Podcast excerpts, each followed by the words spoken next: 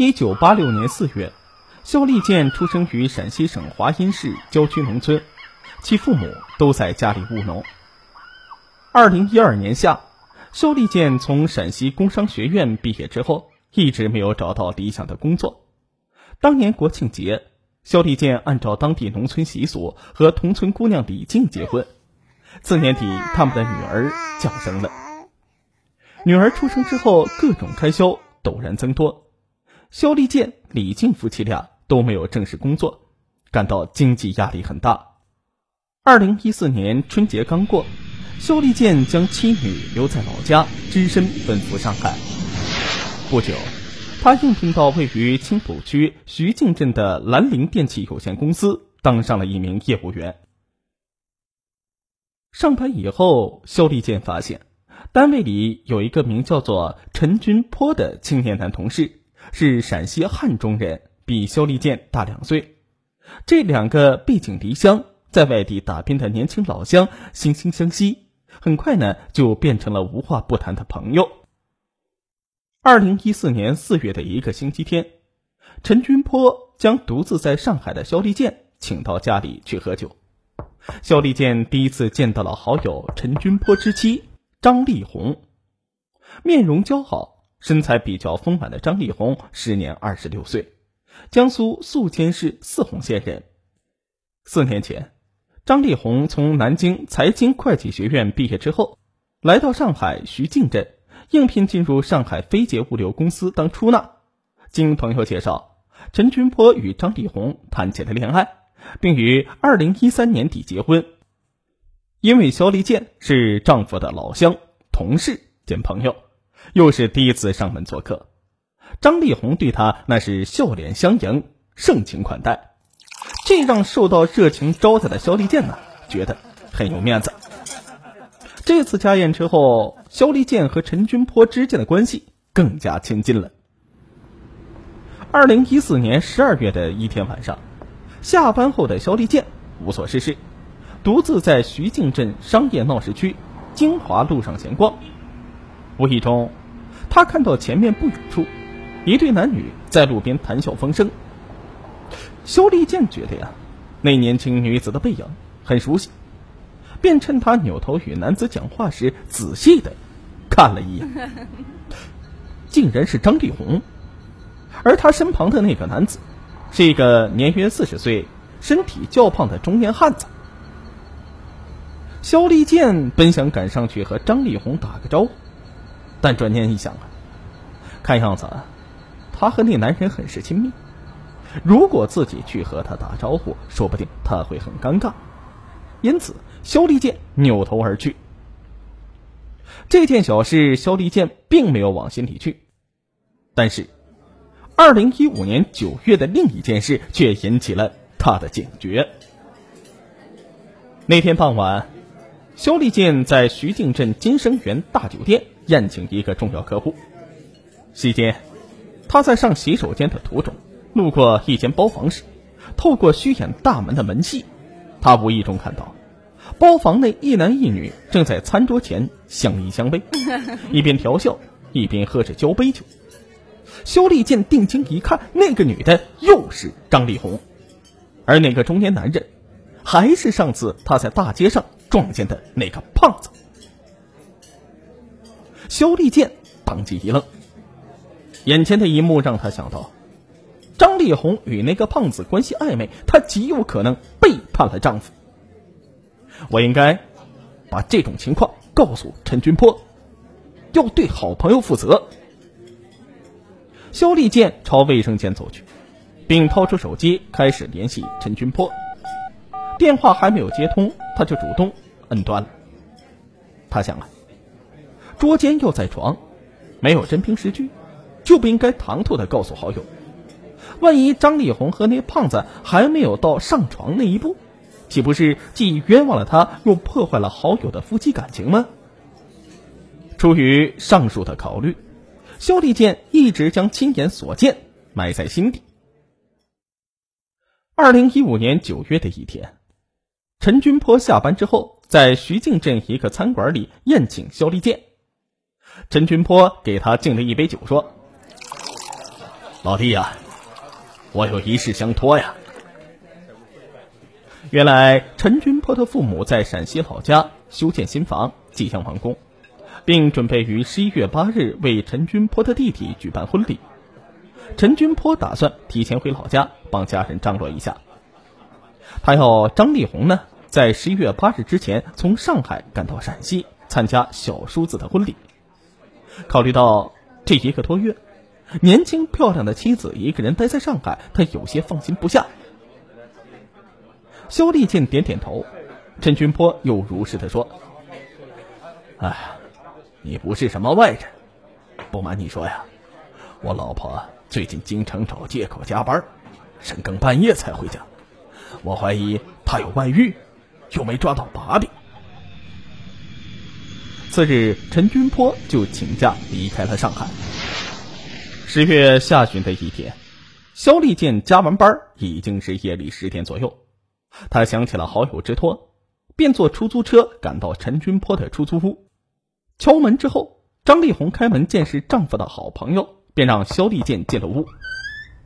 肖丽健进门之后便东张西望，确认张丽红独自在家。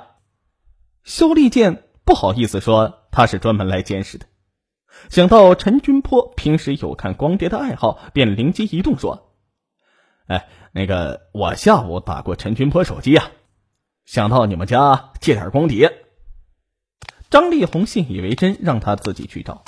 肖丽健来到床头柜前，随手拿了一盘光碟，这才离去。这次上门侦查一无所获，肖丽健并不死心。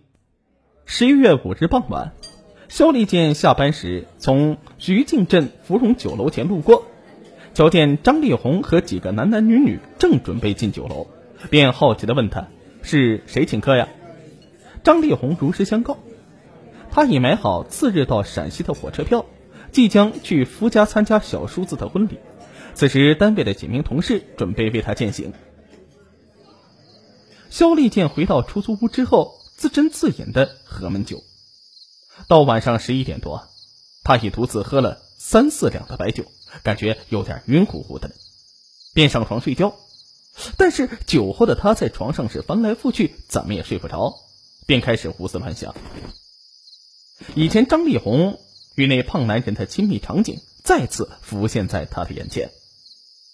他想啊，既然明天张丽红就要去陕西，那胖男人会不会在今天深夜去为她送行呢？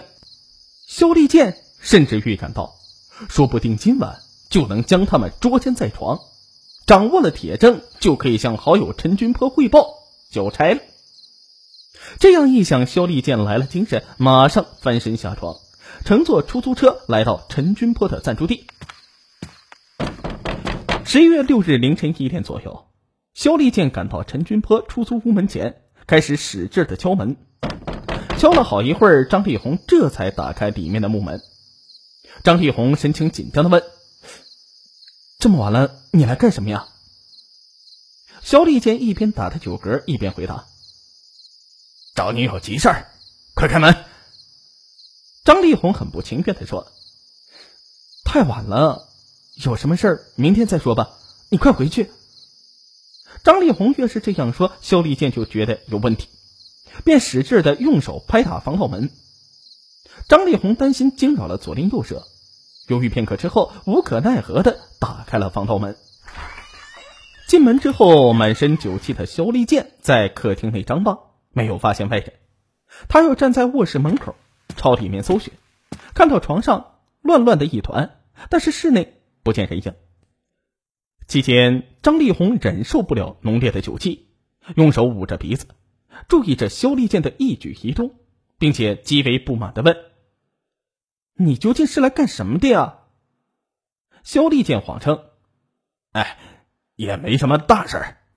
我刚才和几个朋友喝完夜酒，从你们楼下路过，口渴了，上楼来找你讨杯热水喝。”张丽红正准备去讨茶水，突然与客厅紧挨着的卫生间里传出了声响。肖立健听见之后，快步冲到卫生间的门口。张丽红脸都吓白了。一把拉住肖立健的胳膊，说：“你，你干什么呀？”肖立健灵机一动，改口说：“哎呀，我酒喝多了，尿急，我想小便呢。”张丽红慌乱的说：“我家的卫生间坏了，你到别的地方去方便吧。”肖丽健却捂着肚子，装出痛苦不堪的样子。呀，不行了，来不及了！说完，他就使劲的去推卫生间的门，发现该门已经被反锁。肖丽健虽然是喝了一些酒，但是并没有醉，心里非常的清楚。他意识到情况很是反常，想探个究竟。因此呢，他一边捂着肚子叫唤，一边大声的对张丽红央求道：“哎呀，哎呀，不行了，我快拉到裤子里了，快开门呐！”张丽红显得六神无主，犹豫片刻之后，他才下定决心似的朝卫生间内大声说：“石老板，你就开门吧。”数分钟之后，卫生间的门打开了，出现在肖丽健面前的竟然是一个衣衫不整的男人。肖丽健定睛一看，躲在卫生间里的那个男人，正是他多次撞见与张丽红关系亲密的胖男人。案发之后，警方查明了，这个男人名叫做石树华，三十九岁，上海本地人，是青浦区天林塑化模具厂的老板。因为工作关系，两年前张丽红与比自己大十四岁的石树华相识。通过一段时间的接触，他觉得他为人不错，便经常接受他的宴请。十一月五日上午，石树华在电话中获悉张丽红即将去陕西。便于当晚和他的同事们一起设宴为他饯行。酒足饭饱之后，同事们都已散去，石树华却请他到镇上的千里行足浴店去洗脚，随后又开车送他回家。到楼下时已经是深夜十一点了。此时，石树华提出想上楼去坐一坐，张丽红默许了。张丽红、石树华案发后一再对警方解释。两人上楼之后，石树华坐在沙发上看电视，张丽红则到卫生间洗了一个澡，换上了一件粉红色的内衣之后，坐到床边和石树华一起看电视闲聊。六日凌晨一点左右，敲门声骤然响起，张丽红很紧张，深更半夜的，孤男寡女共处一室，她担心说不清楚，便要石树华躲进卫生间。然而，当肖丽见。面对石树华时，再次想起了以前撞见的场面，认为对方就是张丽红的婚外情人。肖丽健认定张丽红背叛了丈夫。随后，肖丽健厉声的质问石树华：“深更半夜的，人家老公不在家，你跑来干什么？”石树华连忙解释说：“哎呀，我送她回家，顺便看看电视。”肖丽见用鼻子哼了一声，气愤的说：“这么晚了，你们孤男寡女还在一起看电视，骗鬼呀！”石树华说：“信不信由你。”见对方不认账，肖丽见怒火中烧，吼叫道：“你分明是在勾引我朋友的老婆，你给老子滚出去！”石树华轻蔑的看了肖丽健一眼，这样傲慢的眼神。将肖丽健彻底的激怒，他猛地冲上前去，双手死死掐住对方的脖子。石树华用双手去掰肖丽健的手，但他们就像铁箍一样，哪里掰得动呢？很快，性情懦弱的石树华脸色变白了，只好连连点头。肖丽健松开双手，奋力的将石树华推出大门，砰的一声，关上了门。石树华被强行赶出去之后啊。室内只剩下肖丽健和张丽红两人了。肖丽健满脸怒气的对张丽红说：“来，我和你好好谈谈。”张丽红刚刚目睹了肖丽健的狠劲儿，心里有些害怕，他不想和他纠缠，便说：“你也走吧。”肖丽健还没有探明事情真相，哪里肯离去？张丽红便伸手去推他。在推搡之际，人高马大的肖立健无意中看到，从张丽红开得很低的睡衣胸口处露出了一对圆鼓鼓、白花花的乳房，他们就像两团磁铁一般，牢牢的吸引了肖立健的目光。肖立健是一个年仅二十八岁、身体强壮的男人，正处于性欲旺盛的青春期。由于夫妻两地分居，他长期忍受着性饥渴的煎熬。他刚刚喝过酒，脑子本身呢就有点发晕。此时此刻，看到年轻靓丽、衣着暴露的张丽红，他压抑已久的情欲像火山岩浆一样爆发了。欲火焚身的肖立剑当即就伸出双手。去抓张丽红的胳膊，这时的肖立剑色心膨胀，他对张丽红说：“我还以为你那么冰清玉洁呢，原来不过是个荡妇，背着你老公跟别的男人鬼混。既然你能跟别的男人出轨，那我也要分享一下，反正都不是你的老公，你跟谁都无所谓。”张丽红一听，勃然大怒：“你别胡说八道！”说完，他就开始奋力的挣扎。肖丽健把他推到墙角，把他的双手按在墙上，并嘴对嘴的去亲吻他。张丽红张嘴狠狠的咬了他一口，当即呢，他的下嘴唇就被咬出了血。肖立健恼羞成怒，将张丽红强行的抱进卧室，迅猛的将她压在床上，并用双手死死的摁住她的双手。张丽红一边奋力的扭动着身子，一边盯着肖立健说：“我老公没有做对不起你的事吧？你怎么这样对我？”肖立健威胁道：“他是没有做对不起我的事，但是你做了对不起他的事。我要把你的丑事打电话告诉你老公。”张丽红一听，顿时像泄了气的皮球。肖立健继续要挟。你只要顺从我，我保证不向你她老公告密。见张丽红不再反抗了，肖立健便将手伸进她的睡衣。得逞之后，精疲力尽的肖立健拉上了被子，准备睡大觉。张丽红说：“我到一个女同事家去睡。”肖立健觉得再留下来就没什么意义了，便穿衣和张丽红一起出门。下楼之后，肖立健乘出租车走了。张丽红看到石树华的轿车还停在楼下，便走到车旁，一直坐在车内吸烟的石树华拉开车门，让他坐到副驾驶的座位上。上车之后，张丽红再也忍不住了，哇的一声嚎啕大哭。过了好一会儿，在石树华的安抚之下，她才止住了哭泣。接下来，两人开始商量对策，直到凌晨三点左右。张丽红经过一番激烈的思想斗争，这才拨打了丈夫的手机，如实的说自己刚刚被肖立健强暴了。张丽红到附近的徐泾镇派出所报了案，警方立即立案侦查。根据受害人提供的线索，警方于当日上午十点左右，将正在出租屋内睡大觉的犯罪嫌疑人肖立健抓获归案。二零一五年十二月六日，肖立健被依法逮捕。